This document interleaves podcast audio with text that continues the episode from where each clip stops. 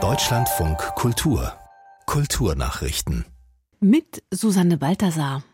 Den Kulturpass für 18-Jährige soll es auch in diesem Jahr geben, allerdings mit halbiertem Budget.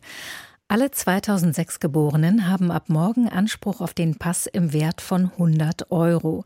Im vergangenen Jahr gab es vom Bund pro Person noch 200 Euro dazu.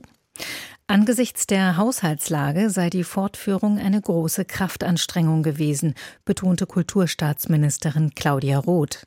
Per App können sich die jungen Leute das Kulturbudget freischalten und für bundesweit mehr als zweieinhalb Millionen Angebote nutzen. In diesem Jahr sind erstmals auch Workshops und Mitgliedschaften wie etwa Musik, Tanz und Malkurse oder Dauerkarten für Bibliotheken und Museen inbegriffen.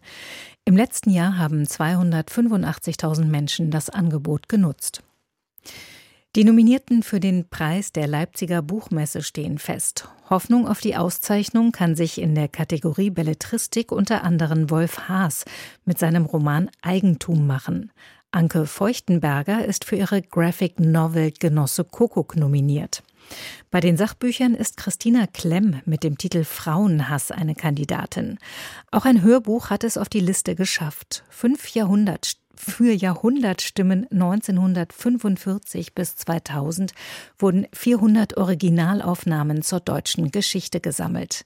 In der Kategorie Sachbuch schreibe die Jury den Weg der vergangenen Jahre fort, sagte unsere Literaturredakteurin Simone Miller hier im Deutschlandfunk Kultur die Liste will auch diesmal wieder aufmerksam machen, eben nicht nur auf die großen Verlage, mhm. auf die einschlägigen Titel, sondern auch aufmerksam machen auf die kleinen Verlage, auf die Nischen. Und ich habe jetzt jedenfalls bei dieser Liste schon auch den Eindruck, dass es daneben auch ein inhaltliches Anliegen gibt. Also, dass man irgendwie auch die großen thematischen Felder abbilden will. Den Klimawandel, die Demokratiekrise, die Geschlechterverhältnisse.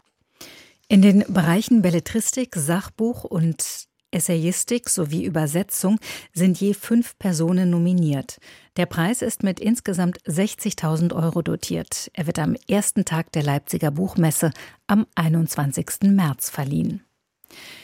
Die Amtszeit des deutschen Intendanten der Pariser Oper, Alexander Neef, ist bis 2032 verlängert worden.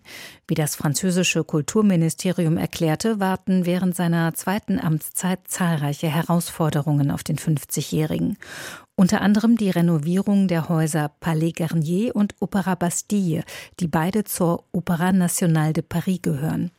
Neve begann seine Karriere in der künstlerischen Leitung der Salzburger Festspiele und der Ruhrtriennale. Außerdem war er Chef der Oper in Toronto.